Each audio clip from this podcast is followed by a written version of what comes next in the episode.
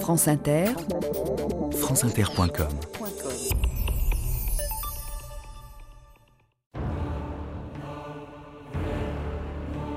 Le tocsin qui sonne n'est point un signal d'alarme, c'est la charge sur les ennemis de la patrie. Pour les vaincre, il nous faut de l'audace, encore de l'audace, toujours de l'audace, et la France est sauvée. Danton.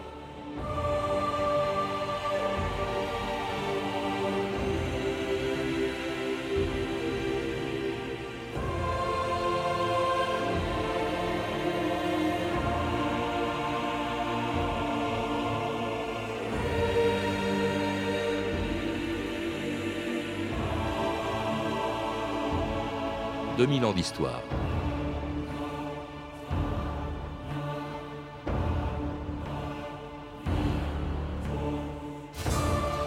Le 10 août 1792, sur le chemin qui conduisait Louis XVI du château des Tuileries jusqu'à l'Assemblée qui allait prononcer sa déchéance, un jeune officier qui le voyait passer prononça deux mots.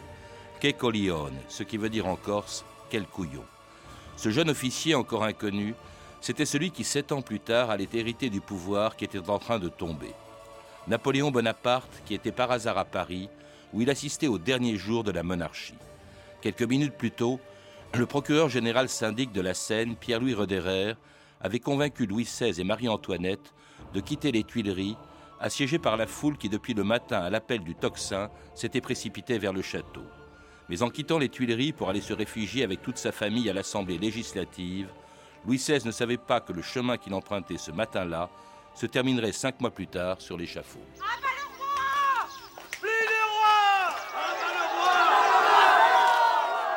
Sire, votre majesté n'a pas cinq minutes à perdre.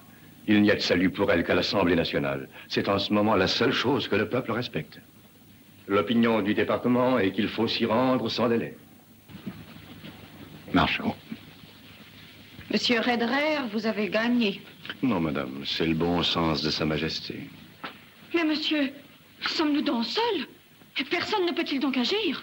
Oui, madame, seul. L'action est inutile, la résistance impossible. Tout Paris marche. Son,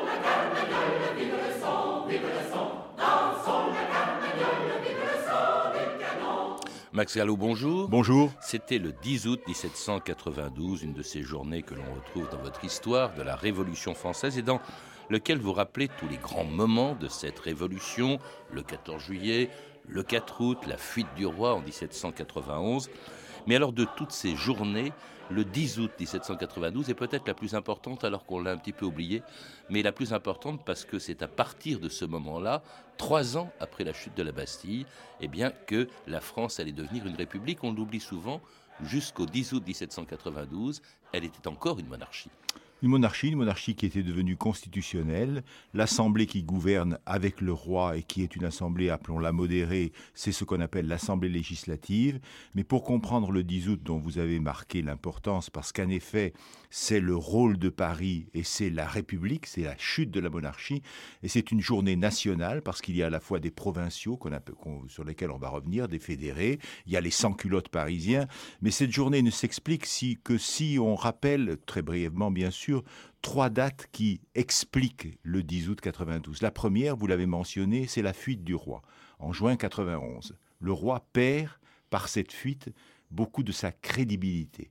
La deuxième date, c'est le 17 juillet 1791, quand la municipalité de Paris fait ouvrir le feu et il y a 300 morts sur le champ de Mars contre des sans-culottes républicains qui réclament précisément à la suite de la fuite du roi la, la République la, monarchie, la, monarchie constitutionnelle résiste, les députés de la législative et le conseil municipal de Paris font ouvrir le feu sur ces républicains. Et puis la date clé, c'est évidemment le 20 avril 1792, c'est-à-dire la déclaration de guerre. À, vous lire, on a le sentiment effectivement que la France serait peut-être restée une monarchie si Louis XVI n'avait pas déclaré la guerre.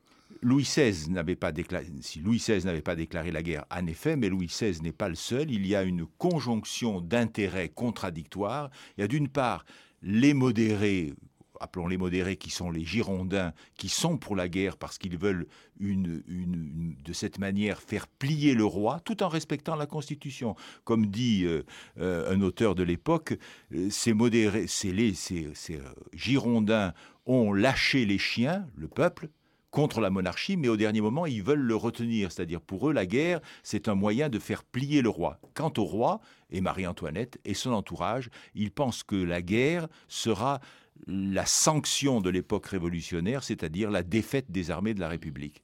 Et il semble avoir raison, puisque entre le 20 avril 92 et ce 10 août 1792, il y a une succession de défaites. La route de Paris semble ouverte, et pour couronner le tout, manifeste de Brunswick. Brunswick, c'est le général prussien. On y reviendra. On y reviendra. Et le manifeste est écrit par un émigré. Ça, c'est très important. Effectivement, ça peut paraître curieux, mais Louis XVI, en substance, se dit si jamais, dans cette guerre qu'il déclare, au roi de Hongrie et de Bohême, parce qu'en en fait, c'est l'empereur d'Autriche. Bien sûr. Et en fait, il va se retrouver aussi contre les Prussiens. Mais ça, il ne le savait pas à l'époque. Mais il se dit, au fond, si cette guerre est gagnée, on m'en donnera le bénéfice, j'en tirerai le bénéfice, ce sera ma victoire. Si elle est perdue, on dira que c'est la révolution qui l'a perdue et la révolution s'arrêtera. C'est vraiment la politique du pire. C'est la politique du pire et pour les Girondins aussi, c'était la politique du pire. Le seul homme qui a vu clair, c'est Robespierre, qui était hostile à la déclaration de guerre et qui a prononcé cette phrase prémonitoire les peuples n'acceptent pas les missionnaires armés et de cette guerre surgira un César le Bonaparte que vous avez mentionné dans l'introduction. Mais surtout, dans la cour, on est autour de Louis XVI, on est persuadé que la révolution, les révolutionnaires ne peuvent pas gagner cette guerre. Et au fond, on attend, on attend la victoire de l'ennemi. Et ça, c'est très grave sur le plan psychologique parce que le roi ne va pas seulement apparaître comme un monarque dont on veut se débarrasser, il va apparaître comme celui qui trahit. L'idée de trahison de la nation devient très importante et c'est pour ça qu'il y a une autre date que je n'ai pas mentionnée mais qui est très importante, qui est le 17 juillet, je crois, 1792, donc quelques semaines avant le 10 août. C'est la déclaration de la patrie en danger. On y reviendra, Max Gallo. Mais en attendant, vous le rappeliez à l'instant, vous le rappelez dans votre livre, cette guerre commence très mal dès les premières journées de la guerre, c'est une véritable déroute contre l'armée autrichienne, contre l'armée prussienne commandée par le duc de Brunswick. Et alors aussitôt, la révolution se radicalise. Vous le disiez, au fond, on accuse les généraux et même derrière eux Louis XVI et Marie-Antoinette de trahir la patrie. Donc c'est l'idée, c'est la force mhm. principale de ce mouvement révolutionnaire que d'être que de se présenter et d'être l'incarnation de la nation face à l'étranger, à l'ennemi. Et ça, c'est la grande faiblesse de Louis XVI que d'apparaître comme le complice de, de ses ennemis qui entrent sur le sol national. Et puis surtout, un Louis XVI qui, en réaction à ses défaites, euh, eh bien, euh, oppose son veto à deux décrets de l'Assemblée, euh, notamment la déportation des prêtres réfractaires. Or, il était très croyant et il était hostile à ce qu'on appelait les prêtres constitutionnels, donc il a refusé, il a posé, comme la Constitution lui permet, son veto à ce décret. Il y a également une mobilisation des fédérés autour de Paris, auquel il s'oppose. Et puis alors, surtout, il chasse ses ministres, les ministres qui l'avaient conduit à la guerre, il chasse ses ministres, ce qui va provoquer une première journée révolutionnaire, l'insurrection des Parisiens qui, le 20 juin 1792, envahissent le château des Tuileries pour exiger du roi qu'il rappelle ses ministres et renonce à son droit de veto. Que puis-je faire pour vous, braves gens? Nous voulons parler au roi Que puis-je pour vous, messieurs? La nation vous paie 24 millions par an pour nous écouter. Mais je vous écoute. Retirez votre veto. Je ferai ce que la Constitution m'ordonne de faire. Notre nation n'a pas de meilleur ami que moi, monsieur. Prouvez-le Si vous êtes du côté de la nation, mettez le bonnet des patriotes. Volontiers. Vive la nation Vive la nation Vive la nation Dieu du ciel Ils ont injurié le roi et lui ont mis le bonnet rouge. Tout le peuple est aux Tuileries, qu'on dit. Il y a tout le faubourg Saint-Marceau, tout le faubourg Saint-Antoine. Et les fédérés qui viennent de province. Ah, ça ira, ça ira, ça ira. Les aristocrates à la lanterne. Les aristocrates à la lanterne. Ah, ça ira, ça ira, ça ira. Les aristocrates, on les pendra. Et c'était le 20 juin 1792, Louis XVI, donc euh, euh, injurié, contraint de coiffer le bonnet rouge par une foule qui pénètre déjà dans le château des Tuileries, elle y reviendra un peu plus tard, euh, même contraint de boire à la santé de, la nation. Cela dit, il ne cède pas, mais alors il y a quelqu'un qui était présent, c'est le procureur syndic du département de la Seine, Pierre-Louis Roderer, qui dit Le trône est encore debout, mais le peuple s'y est assis et on a pris la mesure. Oui, ce 20 juin 1792 est une journée de dupes, parce que les révolutionnaires, les éléments, appelons-les extrémistes, qui ont voulu faire pression sur le roi, finalement échouent. Ils ne sont pas suffisamment nombreux, la journée n'a pas été préparée elle est plutôt spontanée que préparée. Et de l'autre côté, et donc pour eux c'est une défaite, et c'est une journée des dupes parce que le roi Louis XVI a fait preuve de courage physique face à cette foule, il a, et en même temps de concessions apparentes, comme vous l'avez rappelé, il coiffe le bonnet rouge et il boit à la santé de la nation, et en même temps il ne cède pas. C'est-à-dire que euh, cette journée est un échec, et dès le lendemain d'ailleurs, les journaux royalistes, car il faut bien savoir que la liberté de la presse n'a jamais été aussi grande que dans cette période qui s'arrête le 10 août 1792, les journaux réalistes ont le sentiment qu'ils sont en position de force. Si on ajoute les armées ennemies qui arrivent, la faillite des, troupes, des troupes euh, révolutionnaires, l'amalgame ne s'est pas fait, les officiers sont suspects, l'indiscipline règne partout, face à ces armées bien organisées que sont les armées prussiennes et autrichiennes, et euh, on a donc le sentiment que l'épreuve de force va tourner en faveur de Louis XVI. Et il faut savoir que à partir de ce mois de juin 1792 jusqu'au jusqu'au 10 août, on peut dire, il y a dans la presse qui est libre d'expression, dans la presse monarchiste, dans des journaux comme Les Amis du Roi, il y a un appel à se rassembler autour, aux Tuileries, autour de Louis XVI, autrement dit, on va vers l'épreuve de force dans les milieux monarchistes et on est persuadé qu'on peut l'emporter.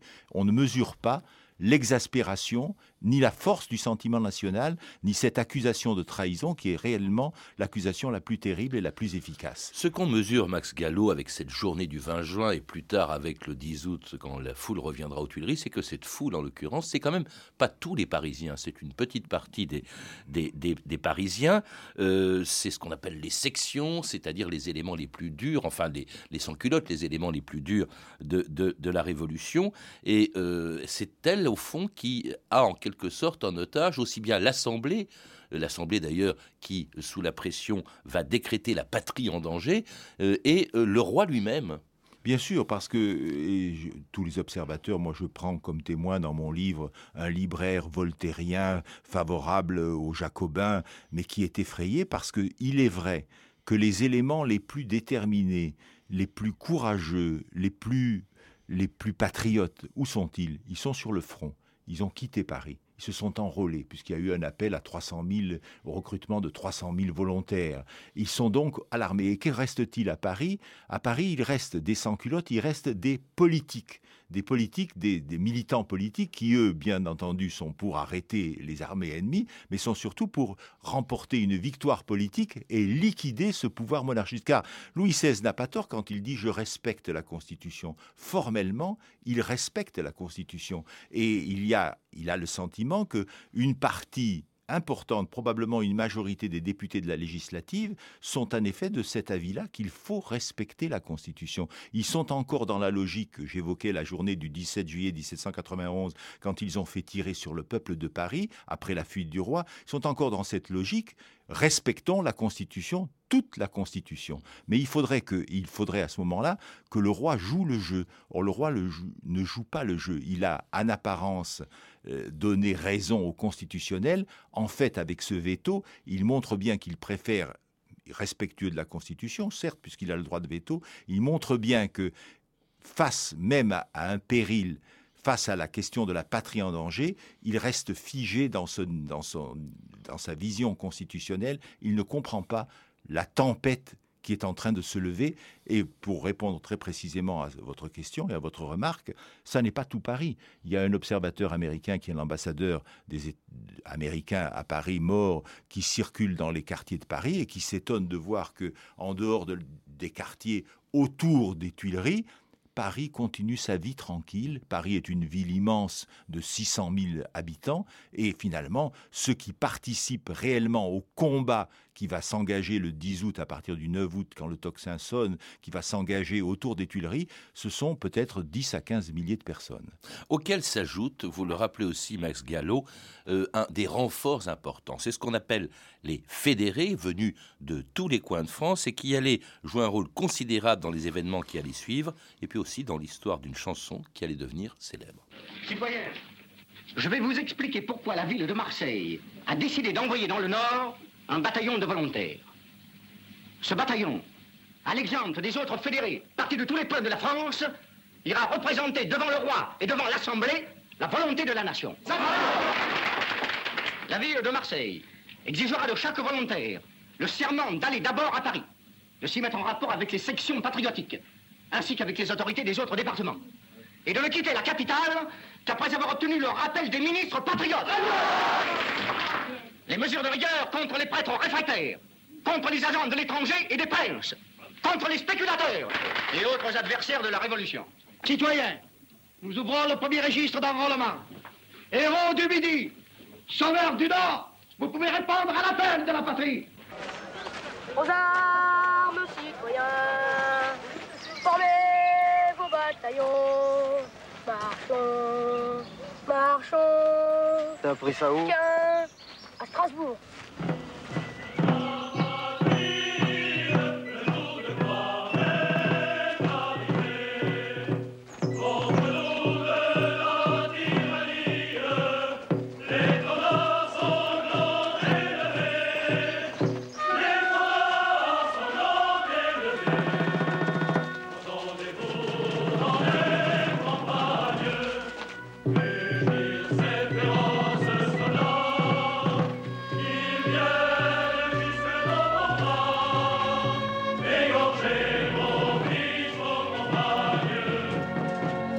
Et oui, Max Gallo, vous le rappelez dans votre livre, c'est à Strasbourg qu'est née la Marseillaise. Rouget de sont- Lille, on connaît tout cela. Ce mais sont les fédérés marseillais montant à Paris. Et ces fédérés, vous, vous l'avez entendu, parce que les paroles prononcées par ce- cet officier, enfin ce recruteur de fédérés, plein d'enthousiasme, les fédérés sont en effet l'élite politique de la province qui s'engage, qui va vers le front, mais qui d'abord, comme, elle, Passe comme- par comme Paris. on le dit, passe par Paris. Et l'opposition de Louis XVI à la constitution d'un d'un camp des fédérés autour de Paris est ressentie comme le sentiment est ressenti comme, en effet, l'idée qu'a Louis XVI d'empêcher Paris de se défendre au moment même où les armées ennemies avancent. Ces fédérés font de la Marseillaise le chant, et c'est intéressant que ça s'appelle Le la Marseillaise, guerre de l'armée du Rhin, de guerre de c'est le chant de guerre de l'armée du Rhin, mais ça va devenir le chant des patriotes, puis l'hymne national beaucoup plus tard. Mais ce- ça marque aussi qu'ils empruntent ce chant v- créé à Strasbourg transporté à Marseille, revenant vers Paris et traversant la France, on circule à pied, on fait, et donc le chant se répand dans les campagnes. Ça marque aussi l'importance du 10 août 1792 comme réellement la première grande journée nationale. C'est-à-dire que la province, avec les fédérés, car il n'y a pas que les fédérés marseillais, il y a aussi les fédérés bretons, il y a des bretons et des marseillais, vous voyez les deux extrémités au fond de, l'hexagone, de la patrie, euh, montre bien que Paris, désormais, n'est plus seul à faire des journées. les- La journée du 10 août est une journée parisienne, mais contrairement aux précédentes, c'est une journée qui se fait avec l'appoint décisif des fédérés marseillais et bretons et d'autres qui arrivent en effet de la province. Alors pour qu'elle se, dé- pour qu'elle se déclenche cette journée, il fallait un, un prétexte, et finalement il est fourni par le commandant en chef de l'armée prussienne lui-même, le duc de Brunswick, qui au moment où il entrait en France rédige le 25 juillet un manifeste qui allait mettre le feu aux poudres. Les habitants des villes, bourgs et villages qui oseraient se défendre contre les troupes de leur majesté impériale et royale seront punis sur le champ suivant la rigueur du droit de la guerre et leurs maisons démolies ou brûlées. Si le château des Tuileries est forcé ou insulté, elles en tireront une vengeance exemplaire et à jamais mémorable, en livrant la ville de Paris à une exécution militaire et à une foudroyante subversion totale.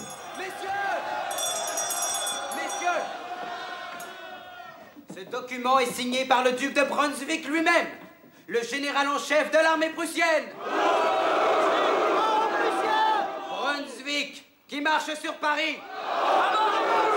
Je propose que l'Assemblée décrète la patrie en danger, aux armes citoyens, aux armes hommes libres. Défendons notre liberté.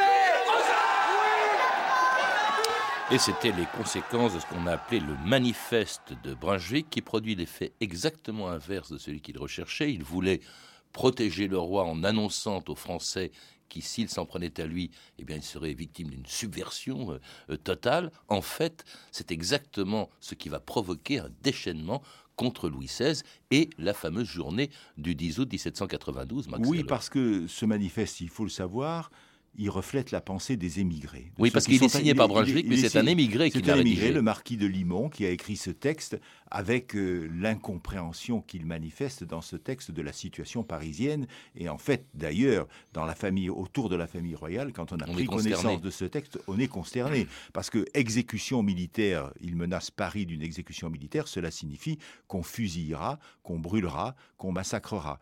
Et il y a dans notre mémoire historique le souvenir de massacre, car l'expression qui se répand à la veille du 10 août, c'est ils veulent une Saint-Barthélemy des patriotes. La Saint-Barthélemy des patriotes, c'est-à-dire le massacre qui rappelle le massacre des protestants le 24 août 1572. Le mois d'août euh, est un mois dangereux dans, dans, l'histoire nationale. Et c'est très important parce que cette, ce manifeste il, il, donne de la crédibilité à cette angoisse qu'ont les Parisiens la peur d'un massacre des patriotes, d'une Saint-Barthélemy des patriotes, et la, la, conséquence lointaine quelques semaines plus tard, c'est quoi? Ce sont les massacres de septembre. Mmh. C'est-à-dire que on va, pour éviter une Saint-Barthélemy des patriotes, on a gagné bien sûr le 10 août, mais en septembre, les prisons sont pleines d'aristocrates, on va les massacrer en se disant il y a un complot des prisons, ils vont appliquer une exécution militaire,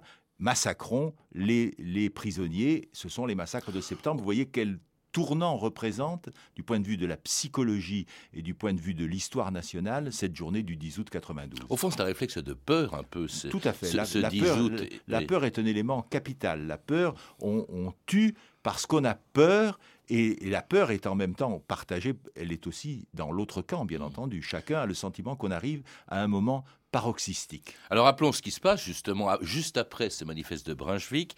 Eh bien, on demande, les patriotes entre guillemets demandent à l'Assemblée la déchéance du roi. Hein. Cette fois-ci, maintenant, le personnage n'est plus n'est plus sacré.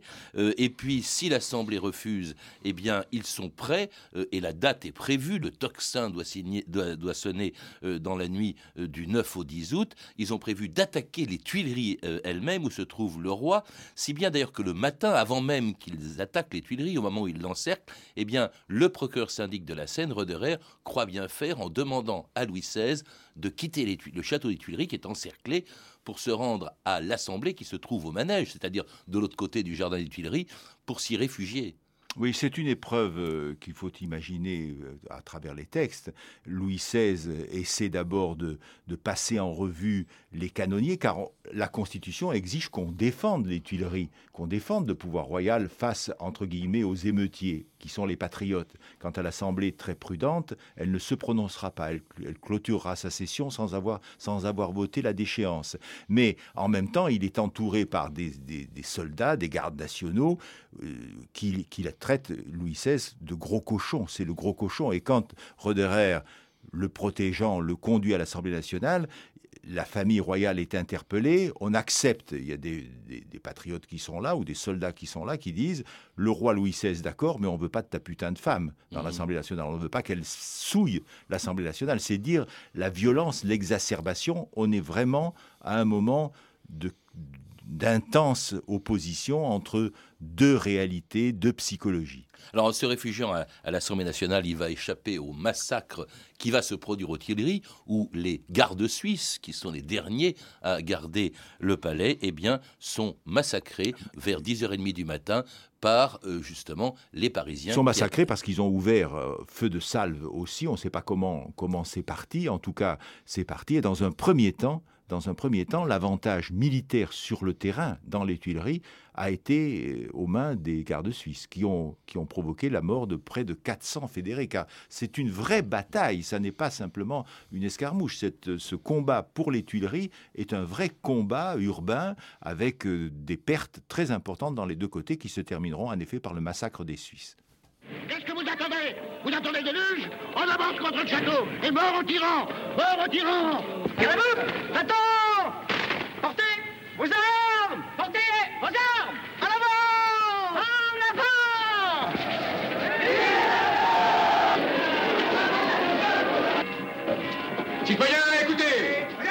commune insurrectionnelle de Paris, se déclarant seule représentante du peuple, nous a chargé, nous, département de Paris, de vous communiquer sa décision de faire cesser les exécutions provisoires des Suisses.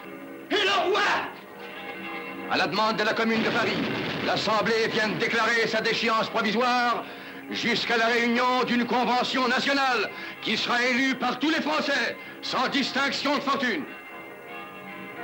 La commune de Paris proclame la patrie en danger.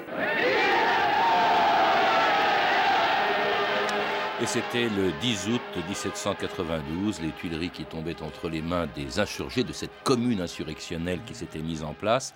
On l'a entendu, euh, le roi, pendant ce temps-là, à l'Assemblée, eh bien, euh, l'Assemblée prononce sa déchéance, annonce l'élection au suffrage universel pour la première Très fois important. Euh, d'une convention. C'est la fin entre les citoyens passifs qui ne payaient pas d'impôts, qui ne pouvaient pas être dans la garde nationale, et les citoyens actifs, ceux qui payaient l'impôt, c'est-à-dire que nous faisons un pas très important dans le sens de l'égalité. Pour élire donc cette convention qui, le 21 septembre, donc, euh, proclame la République, la fin de la monarchie. C'est quand même une journée énorme ce qui s'est passé le 10 août. Très, très et, et, pourtant, euh, on pense tout de suite au 14 juillet quand on pense à la Révolution oui, française. Il y, y, a eu débat quand il s'est agi de choisir une date nationale qui serait la fête de la République.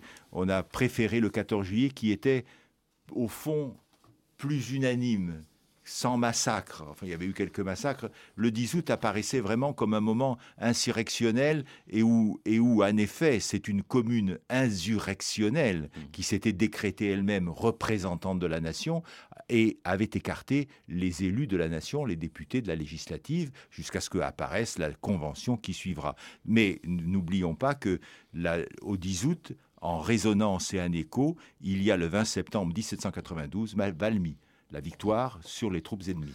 Merci Max Gallo. Pour en savoir plus, je recommande la lecture de votre livre Révolution française, publié en deux volumes chez XO Éditions, puis apparaître très bientôt, vous va nous en parler, Le roman des rois, qui sera publié chez Fayard. Vous avez pu entendre des extraits des films suivants La Marseillaise de Jean Renoir en DVD aux éditions Studio Canal, L'Anglaise et le Duc d'Éric Romer en DVD chez Pathé, et La Révolution française des années-lumière de Robert Henrico, disponible en DVD chez TF1 Vidéo. Vous pouvez retrouver ces références par téléphone au 32 30, 34 centimes la minute ou sur le site franceinter.com. C'était 2000 ans d'histoire à la technique Bertrand Durand et Julien Chabassu, documentation Emmanuel Fournier, Clarisse Le Gardien et Franck Oliva, une réalisation de Anne Kobilac.